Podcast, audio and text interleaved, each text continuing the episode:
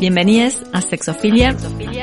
En este espacio nos juntaremos para reflexionar sobre el sexo, la sexualidad, la erótica y la salud sexual de la manera más incómoda e incomodante posible, para discutir y tensionar nuestros imaginarios sexuales. Yo soy Silvia Aguirre, soy psicóloga, sexóloga y una mujer heterosis apóstata. Emma Song, feminista prosexo, activista de la disidencia sexual. Yo soy Noelia Benedetto, psicóloga y sexóloga con perspectiva de género prosexo y una mujer heterosis apóstata. Esto es Sexofilia.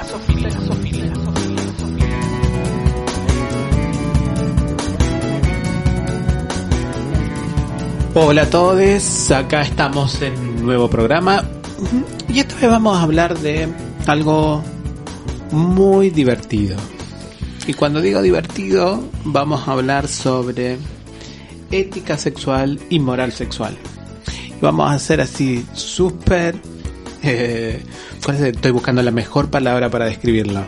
Lo menos aburrido posible. No encontraba la otra palabra más que la que siempre conocemos. Pero a ver, lo que yo imagino que deberíamos charlar... A ver. Es lo siguiente. Mucho. Porque hay mucha imaginación de lo que vamos a hablar. Sí. Eh, es pensar si es posible que una ética exista en términos sexuales. Porque en términos morales, medianamente ya sospechamos cuál es la moral sexual, digo. ¿Cuál es? Y la moral sexual que esté instalada tiene que ver con eso que muchas veces hemos hablado en nuestros programas como eh, la norma sexual. digamos. Entonces la moral sexual tiene que ver que hay ciertas prácticas legítimas. Digo, si hacemos esa vieja distinción, acá me voy a poner media maestra ciruela, si hacemos Sí. esa vieja, esa vieja distinción que te enseñan en la Facultad de Filosofía Sí. sobre ética y moral, donde la moral es el curso de acción misma, digamos, y que ese curso de acción misma está amparado bajo cierta dinámica normativa social. Sí. Entonces sabemos que en términos sexuales la moral sexual tiene que ver con que una solo tiene sexo porque se enamora, tiene hijos, se establece una, una posibilidad de que la sociedad se siga se siga proyectando, digo, un compromiso con esa moral de esa sociedad en particular, sostenerla, bla, bla, bla, bla. Y la ética es una reflexión en torno a cuáles serían las mejores maneras de llevar adelante una acción. Sí. Y en, en un sentido con respecto a ciertos principios específicos, digamos. Entonces, pensar si hay una ética sexual, cuáles serían los principios de esa ética sexual que me permitiría una guía de acciones sin necesariamente una prescripción moral. No engañar parte- a las otras personas, por ejemplo, es una prescripción moral sexual típica, digamos. Ujú. Esa parte es bien complicada. Esa reflexión sobre la acción. Porque las acciones sexuales, ¿cuáles serían? Digo, a mí lo que me, me llama mucho la atención es que las acciones sexuales, ¿cuáles serían? Tocar a... Digo, ¿la acción sexual cuál es? ¿Seducir? ¿Coger efectivamente? Eh, ¿Me explico? Digo, ¿cuál Sí. sería? de- Sí, sí, desde, desde desear hasta el cortejo hasta consumar el Ah, acto. Eso, consumar, el acto. consumar, consumar. Desde una ética que expresaría o que apuntaría al mayor bienestar posible para todas las partes. Exacto.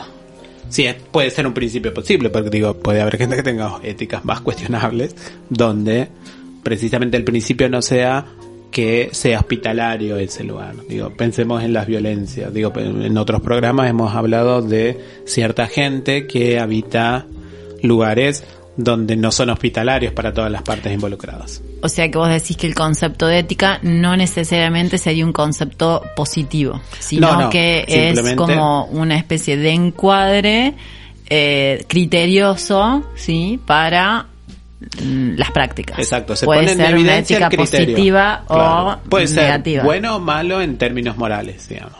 Si mi criterio es que alguien sea violentado, es un criterio ético. No será el más, el Ajá. que uno abrace, pero es un criterio. Entonces hemos estado, sido- hemos, hemos sido engañados. Exacto. Porque generalmente la- la- el a priori de un concepto ético siempre se, se piensa como un valor positivo y, y que no daña o que apunta a no dañar. lo que generalmente obtura eso es que marcamos como no ético otros principios de otros grupos sociales. Que en realidad estamos disputándole la posibilidad de plantear otros principios que sean que haga el mundo más amable para muchos. Pensemos en lo LGTB pre, pre leyes y post leyes, digamos. Antes de eso, que vos cojas con personas de tu mismo sexo género, era ética y moralmente sancionable, incluso legalmente sancionable. Ahora, eso no hacía de que fuera mala la sociedad, digamos, sino que había un criterio ético específico que organizaba los cuerpos de determinada manera. Esto de los bordes de respetabilidad que, que dice que va cambiando, que plantea Gail Rubin. Exacto. Entonces, lo que nosotras disputamos son esos criterios éticos o lo que nosotras quisiéramos disputar muchas veces son esos criterios éticos. La reflexión en torno a cómo llevar adelante ciertas acciones, que después marcaremos como moralmente positivas o moralmente negativas. En el sexo, es como muy extraño hacer eso. O me parece que puede ser muy extraño, porque ¿cuál sería una ética coital? Lo voy a poner así. Y sin embargo, sí hay una moral coital. Sí, claro que últimamente está muy pegada a la profilaxis, por ejemplo. Sí. Es como interesante pensarlo. O por lo menos a mí me resulta divertido. ¿Vieron que les dije que era divertido el programa? Difícil de llegar a algún lado, ¿no? Ah, sí, no, esto es puro delirio. Sí, sí, sí, sí, es como muy, muy difícil poder eh, llegar a un punto en el cual no te contradigas también, ¿no? Bueno, es que la posibilidad de la ética es eso. Son solo principios. No necesariamente implica una acción específica. Digo, voy a decirlo de esta manera. La moral sexual en términos coitales, pasada por la profilaxis, es decir, después de una historia específica en nuestro, en nuestro contexto, si el forro no está presente en una relación pene-vagina, es un problema moral digamos, aparte de profiláctico. Sí. Pero claramente moral. Ahora, si yo tengo un principio ético específico, que el forro esté presente o no va a depender de ese principio ético en cómo articular la acción. Y no va a haber una falta moral, porque va a responder a ese supuesto principio ético. Claro, si, si están de acuerdo todas las partes, y si eso aporta bienestar y eso aporta beneficio. Por, si eso Por ejemplo, si ese fuera el criterio. Que está muy relacionado a la negociación y el contrato.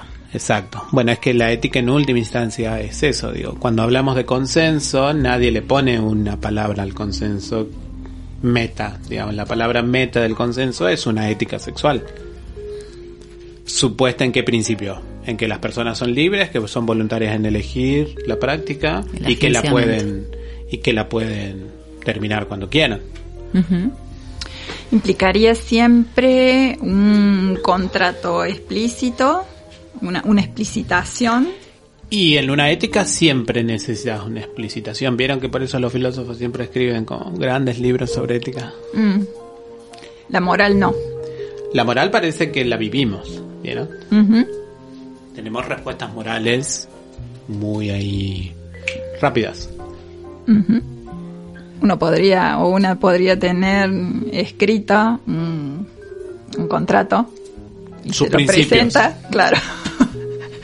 se lo presenta la persona que llega. Bueno, están las checklists. Claro. O sea, existen. Pero incluso, digo, una puede hacer, pero incluso las checklists o la lista o el contrato vieron que también varía de acuerdo a la persona. Sí. La ética como es una reflexión un poco más arriba donde precisamente podrías regular cómo construir o una checklist o un contrato. Como que hay cosas que no pueden estar claro. y hay cosas que Hay principios que son innegociables, por ejemplo. Por ejemplo.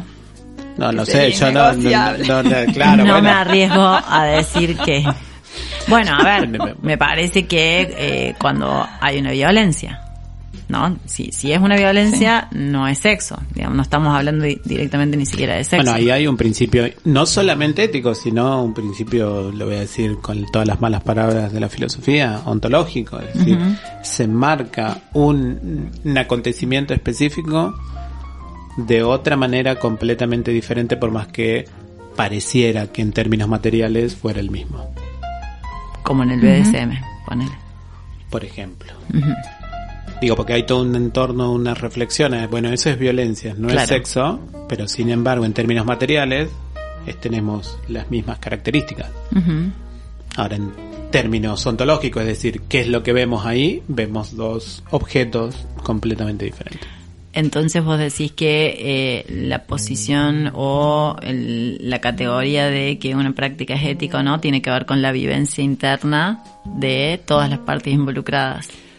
En el marco en el que se instalan esas partes involucradas. Porque yo puedo tener unos principios, pero capaz que vos o Silvia no los compartan. Va a haber un problema. Alguna negociación vamos a tener que llevar a cabo. Sí, sí. Y ahí entra el consentimiento y el consenso.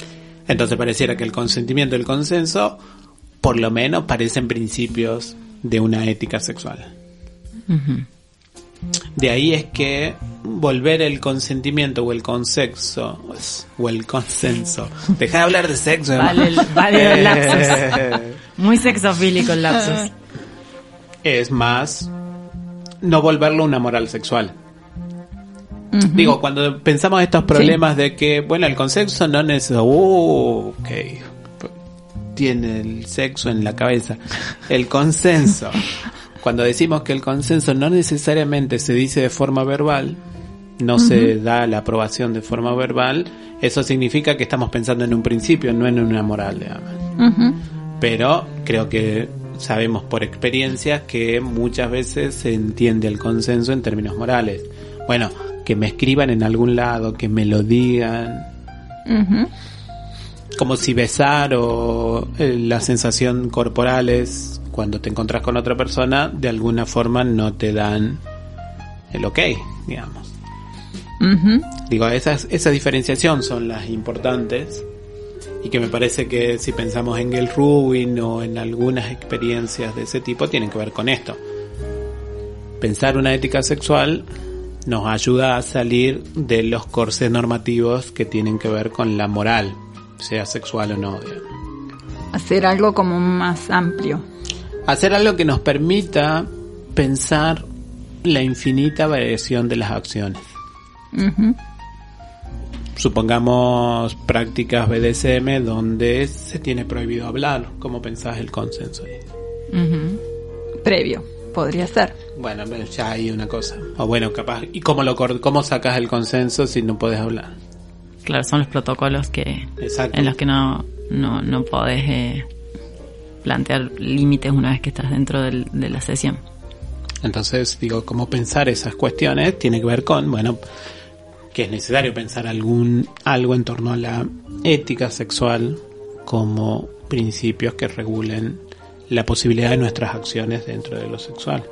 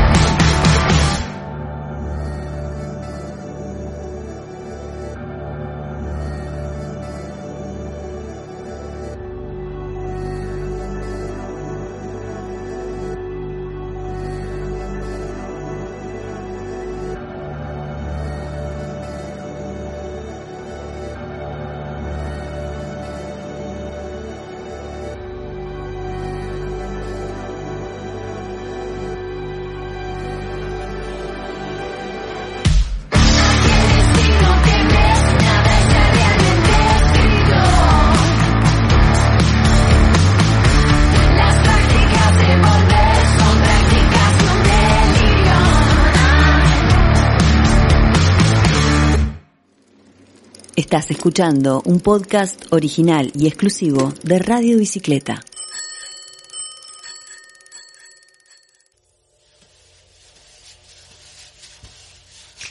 Ahora bien, pensemos que, digo, por lo menos una que se marca desde el feminismo, que ha tenido esa, esa formación, también sabemos que hay algo de la expresión de lo sexual y del habitar lo sexual que tiene que ver con que si aparecen ciertas críticas a ciertos lugares comunes en la posición de la mujer y esa posición de la mujer está muy asociada a ese vínculo sexual y afectivo con los hombres, evidentemente el feminismo va a plantear una ética específica en cómo llevar adelante el coger.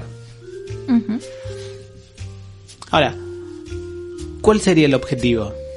Digo, si pensamos en las experiencias del feminismo de los 50-60, donde ese grupo de feministas se juntaban con otras mujeres para empezar a explorar el propio placer sexual, entonces la ética feminista de ese momento era, bueno, no vamos ya a pensar el placer solo en una relación con los hombres, sino vamos a pensar el placer como autoexploración.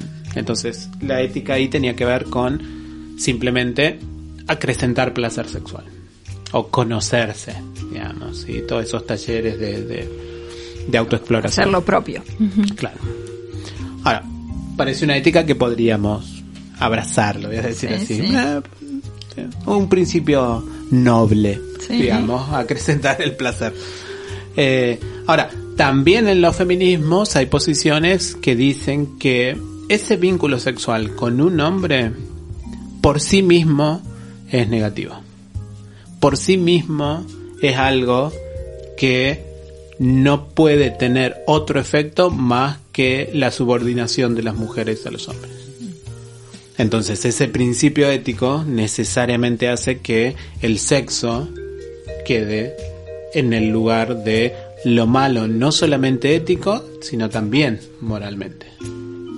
Y en ese punto, eh, en ese punto sí, si se considera como esta cosa inamovible, este lugar para los socializados varones, donde estarían ejerciendo, donde serían ellos, los sujetos y las demás personas, objetos para su placer, para ejercer el tipo de violencia que quieran, si se ve solamente de esta manera, si se ve que en todo caso las socializadas mujeres no tendrían capacidad de, decisión, eh, sino que serían este objeto que está ahí esperando ser tomadas por esos socializados varones, y desde ese lugar así como tan eh, estático, extremo, eh, claro, seguramente, digamos, ahora hay, que ponerse en esa posición para poder sostener algo como esto, ¿no? Como también pensar, bueno, Está claro que evidentemente hay alguna articulación del orden de las subordinaciones y de las jerarquías que aparecen en las prácticas sociales entre ese grupo que denominamos hombres y ese grupo que denominamos mujeres.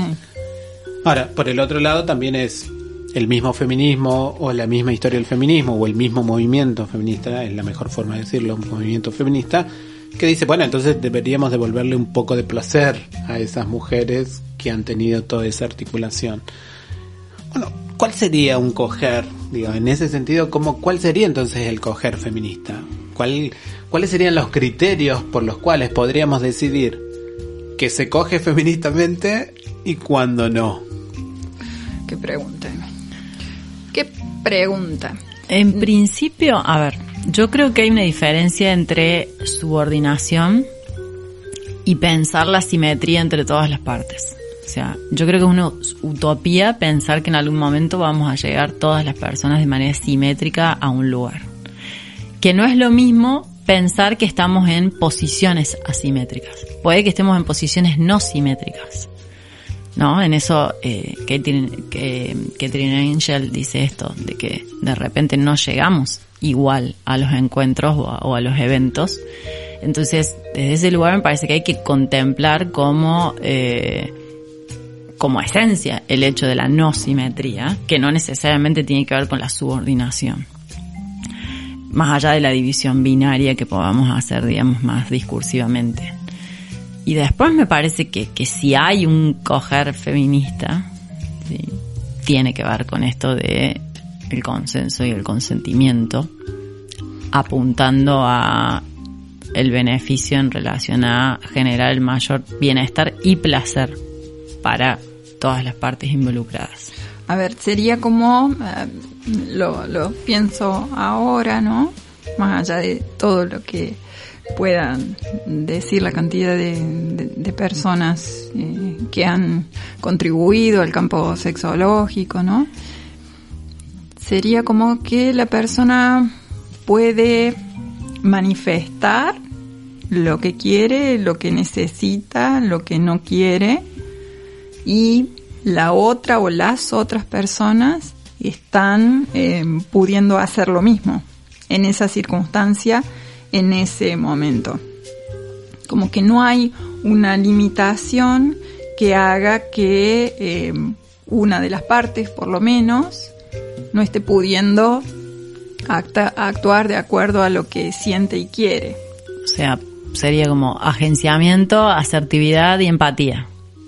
Sí, sí, yo ni siquiera estaba involucrando la empatía, eh, lo estaba pensando como más individualmente, pero es cierto que también la, empatía jugaría en esto, ¿no?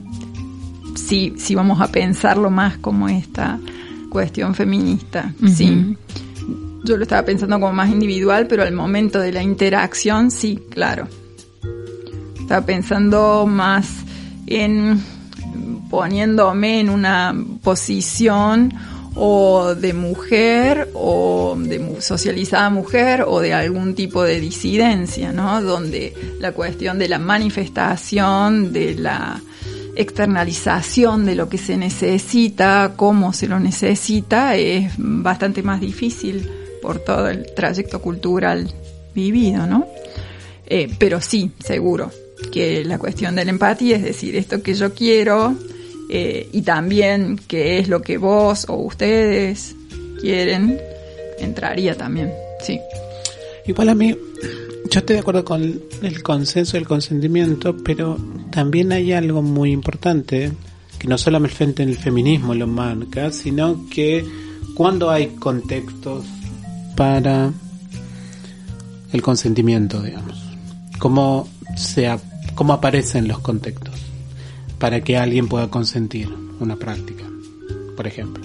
Digo, y ahí es donde se enrarece todo, porque digo, volvemos al, digo, es como decir, digo, en posiciones dentro de ciertos feminismos donde es tal la articulación normativa y las políticas sexuales en torno a las mujeres que lo único que hay es alienación de cuerpos, en este caso el de las mujeres, entonces no hay contexto posible para el consenso y el consentimiento. Entonces, por más que yo diga, siendo una persona sociabilizada como mujer, que consiento ciertas cosas, en términos sistémicos, jamás consentí consentir, digamos. Digo, si lo pienso de esa manera, evidentemente entonces se acota muchísimo más las posibilidades de cómo una articula cierta ética sexual o, o una manera de coger feminista. No habría no habría coger más que no sea un coger en términos de opresión, digamos.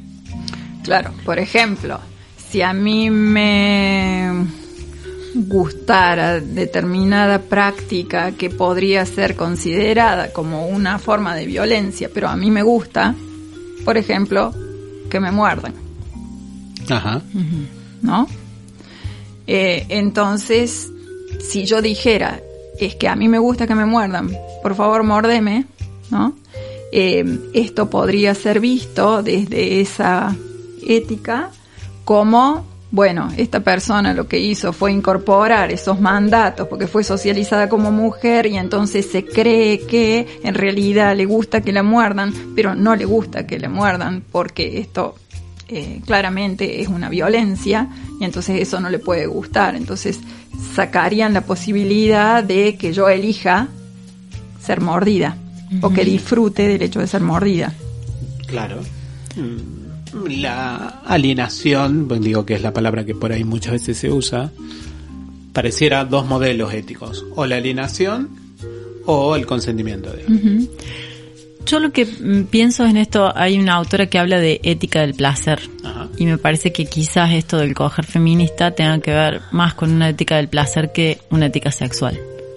¿No? Digamos, dentro de lo placentero entrarían muchas cosas, entre ellas eh, lo sexual. Por ejemplo, ella dice, el placer depende del cuerpo y solo se alcanza si nosotras decidimos sobre nuestro cuerpo. Nuestro deber moral básico, cuestionaría la parte ahí de moral, es apropiarnos de nuestro cuerpo es apropiarnos de nuestro placer y de nuestra sexualidad. Y eso es una tarea que se inicia de manera individual, pero que tenemos que lograr de manera colectiva.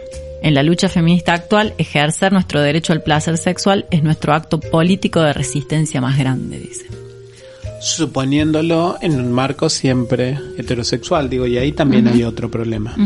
Digo, porque feministas no heterosexuales no parecieran estar en esa disyuntiva.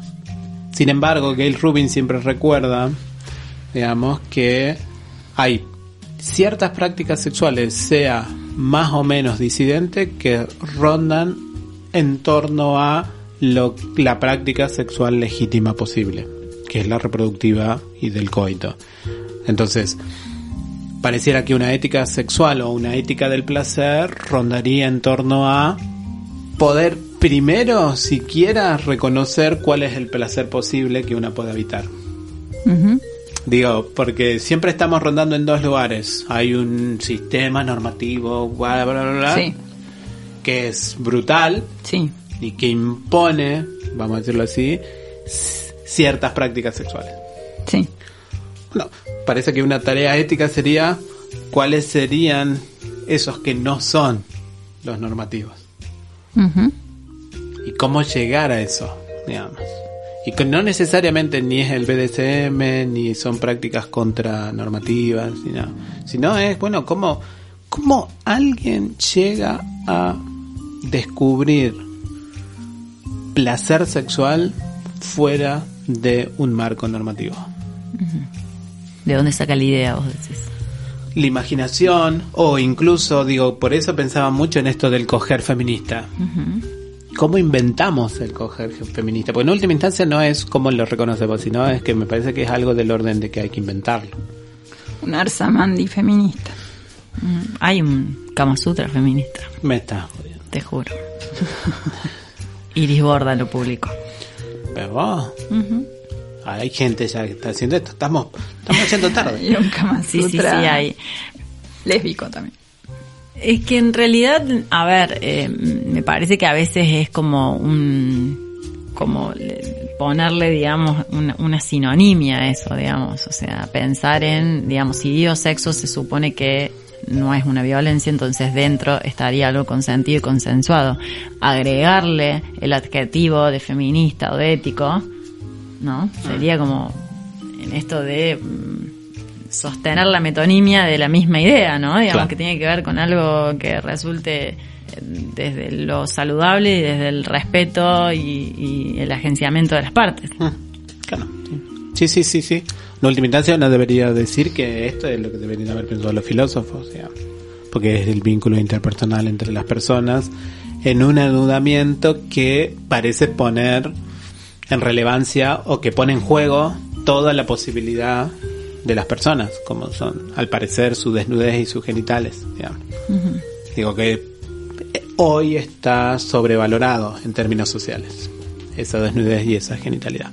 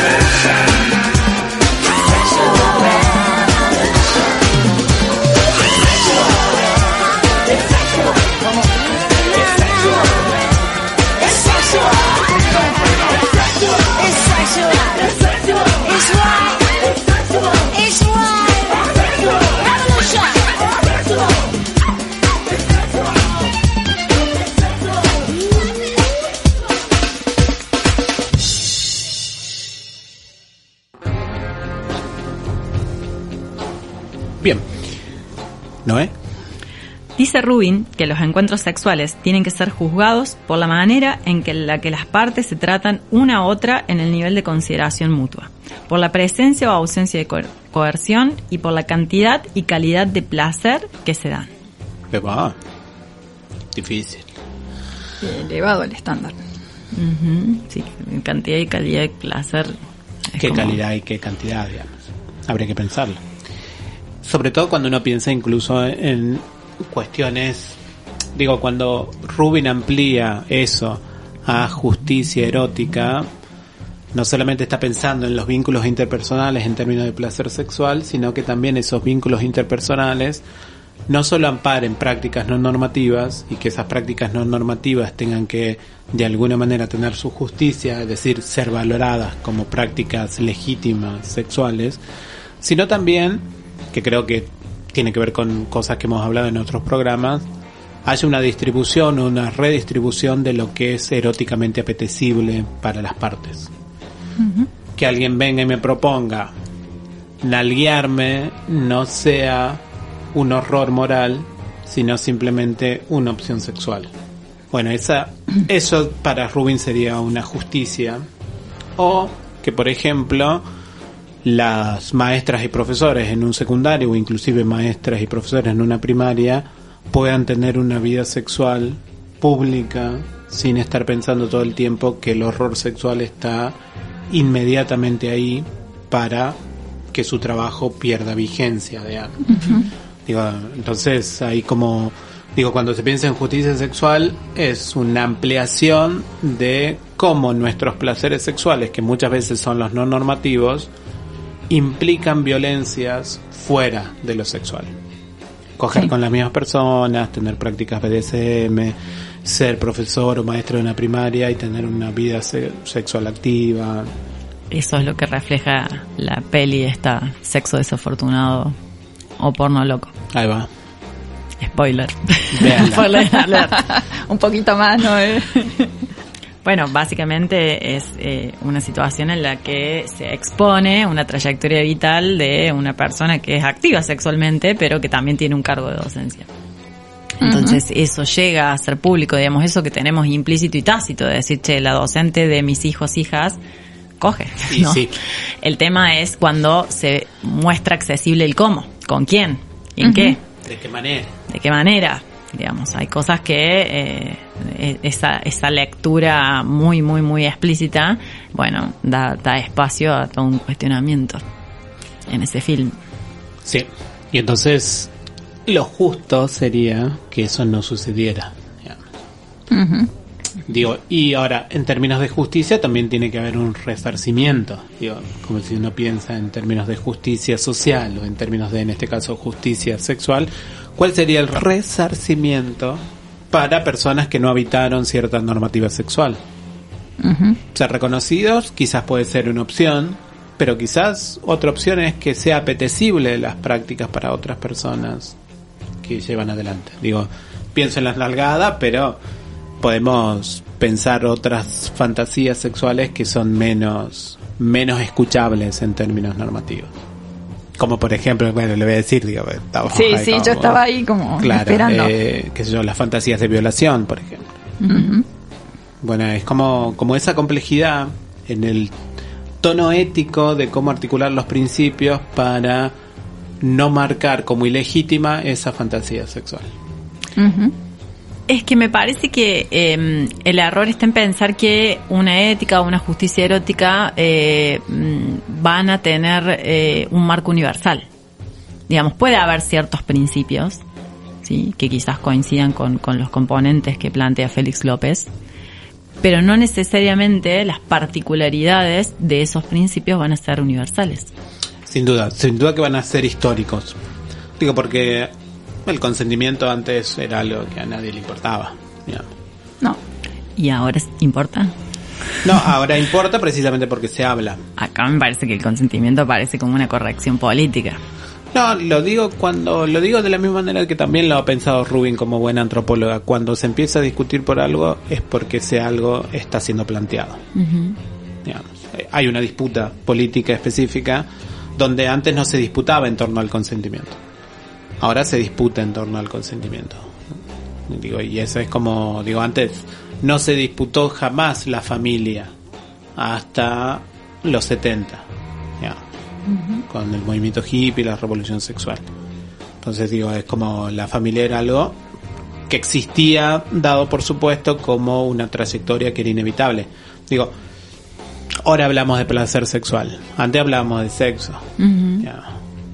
Digo, hay como ciertas cuestiones que van cambiando en términos históricos, que eso es así, no va a ser universal. Ahora la pregunta es, creo yo, ¿cuál se ajustaría a nuestros contextos? ¿Cuál sería el más amable con nuestro contexto? Contexto político, contexto social, bla, bla, bla.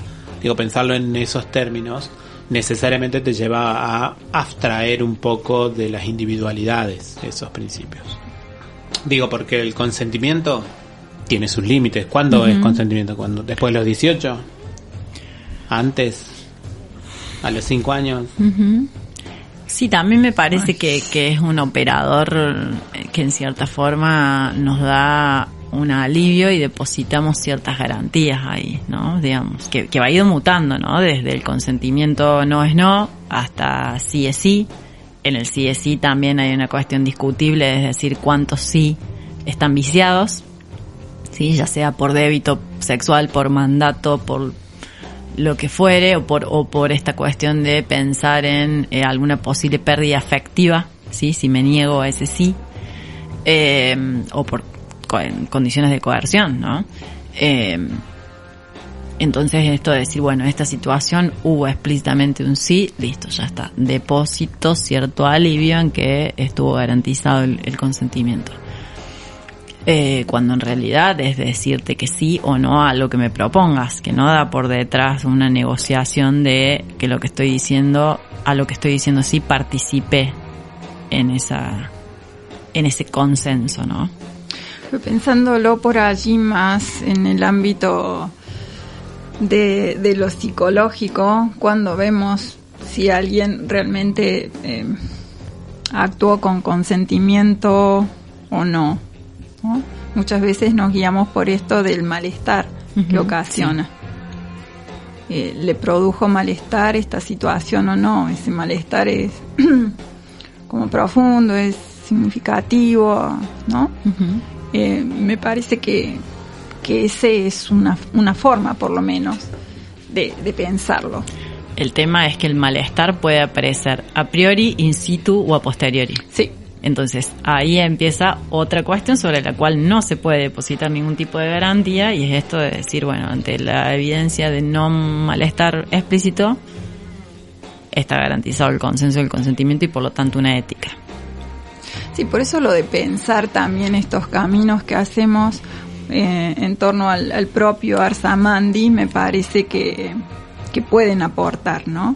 Es decir, que la persona pueda tener un tiempo de reflexión independientemente de lo que lleva a cabo en la acción para pensar cuáles son las cosas que quiere, que le gustan, que le hacen bien, que no le generan malestar, al menos dentro de cierto espectro de, lo vivido, ¿no? De aquello a lo que ha tenido o, puede tener acceso.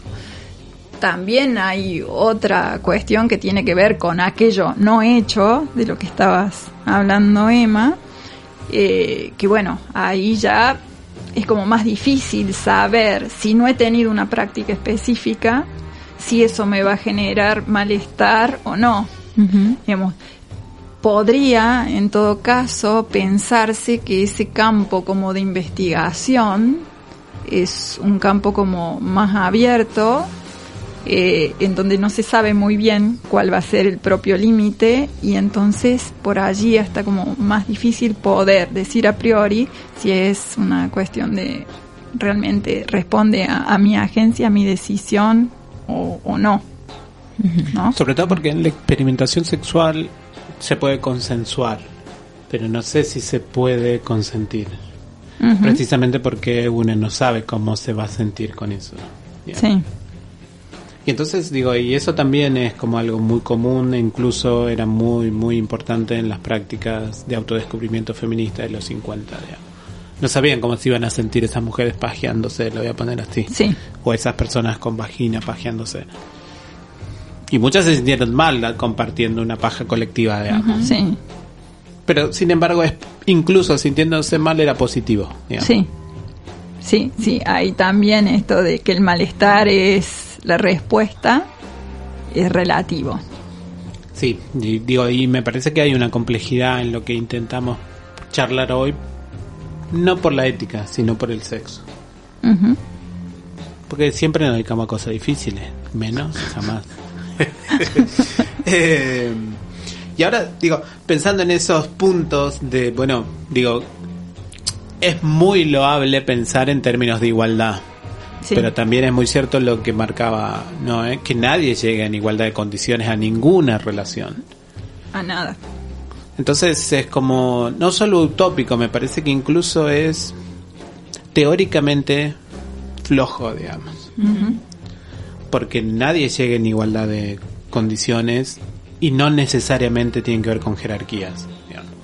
Porque hay una multiplicidad de cuestiones en las cuales no somos iguales. Entonces, digo, ahí hay otra cosa que es como, como interesante. Una imposibilidad. Entonces, evidentemente, bueno, lidiemos con la diferencia y no con la igualdad. Ahora, ¿qué sería lidiar con la diferencia?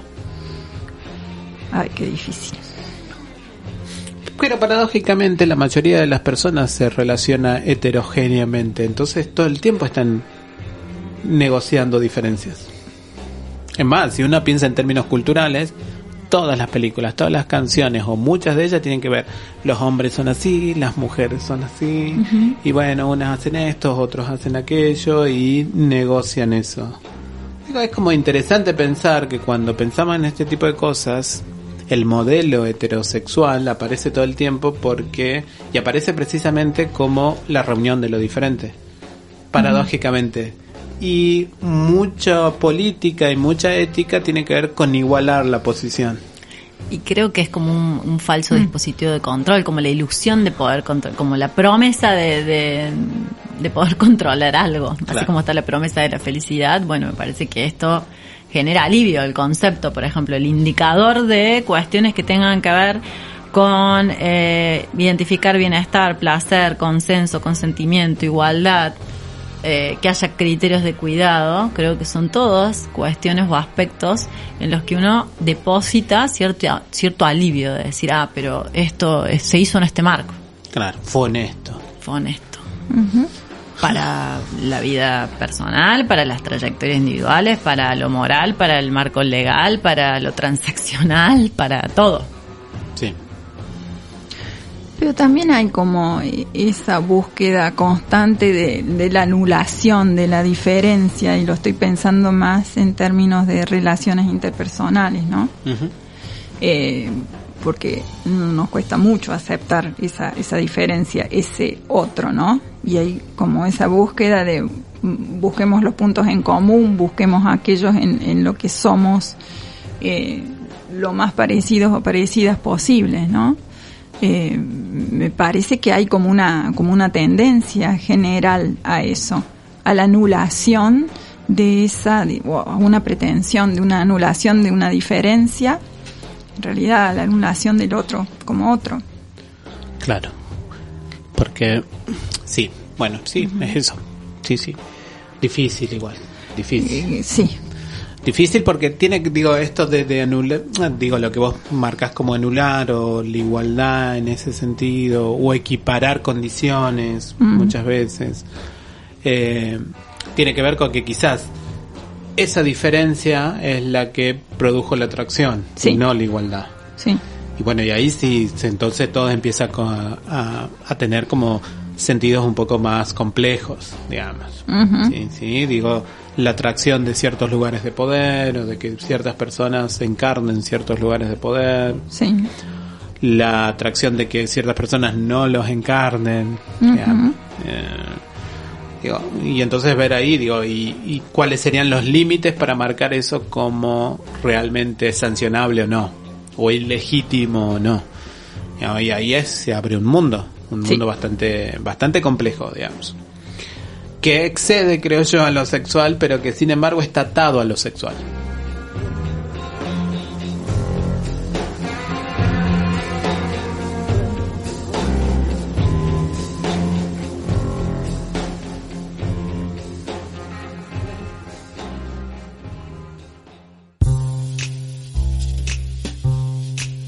El glosario de hoy.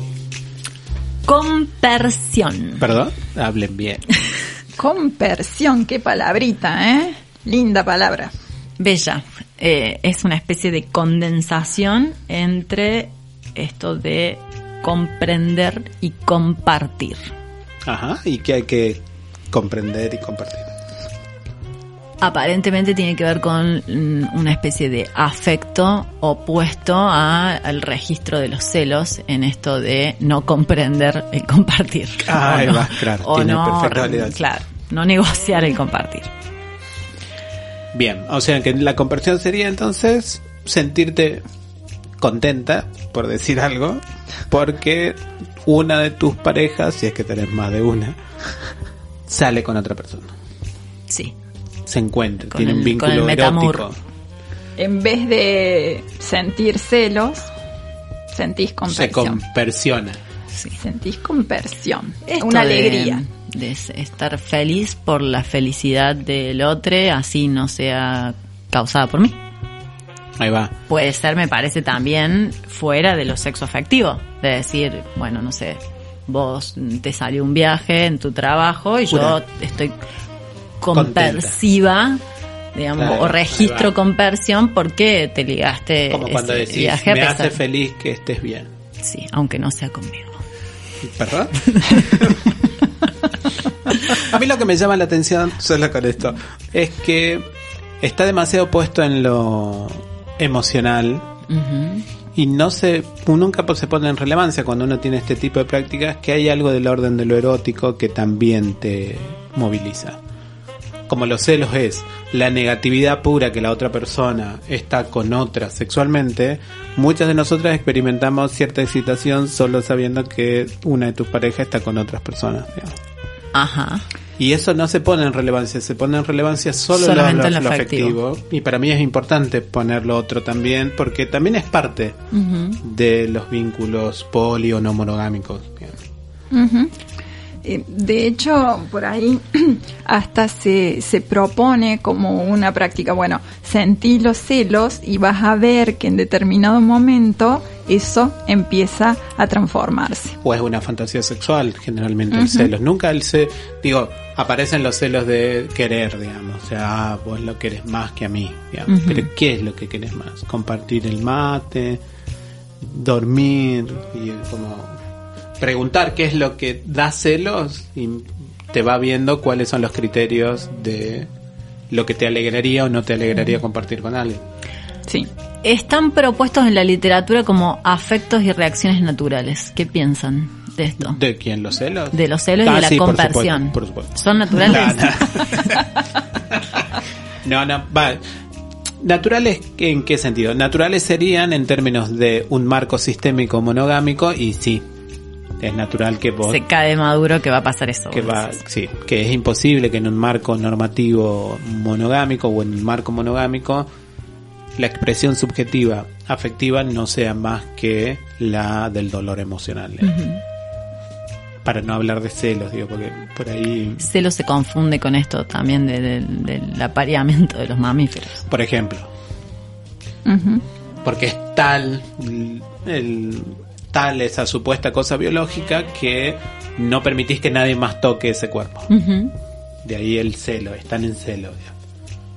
Eso no pasa en los humanos. No. Nunca ha pasado en los humanos. No, no, está más relacionado con prácticas de control, mal llamadas eh, dinámicas tóxicas, ¿no? Que me parece que también es un mote medio complejo para pensar en o bien situaciones de violencia, ¿sí? Que se minimizan bajo ese mote, eh, o bien situaciones a lo mejor de, eh, de control o de vínculos poco saludables, aunque me cuestiono el término también. Pero pensándolo mm, en, en otro marco, ¿no? Eh, tenés un bebé. Ajá. ¿Qué hacemos con eso? ¿Por qué tendrías un bebé? Como ejemplo pensó Se te estaba proponiendo. Ah, perdón, perdón. A ver. Oh, claro, imagine. No podía, no podían imaginar eso. Bueno, una, una vecina te. Claro, una amiga.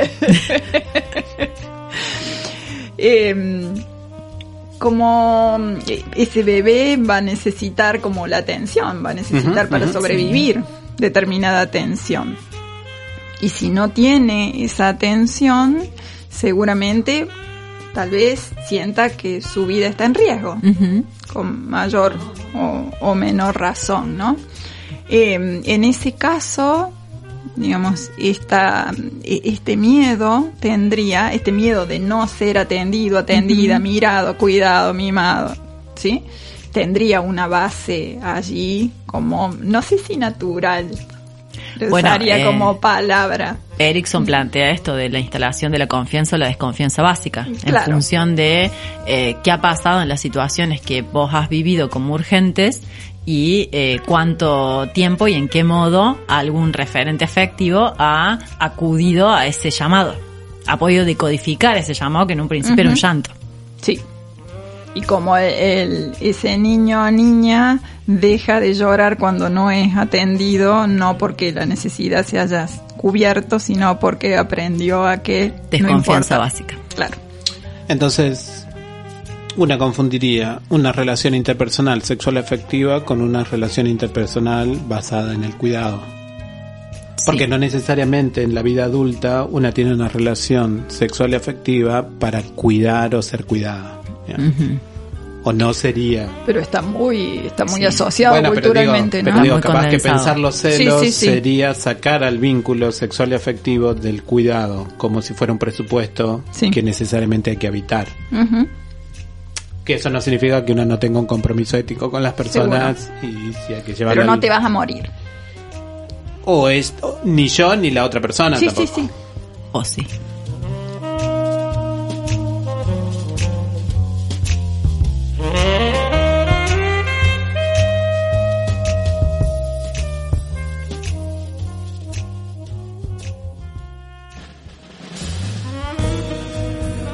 Bueno, y como todo, llegamos al final de este arduo.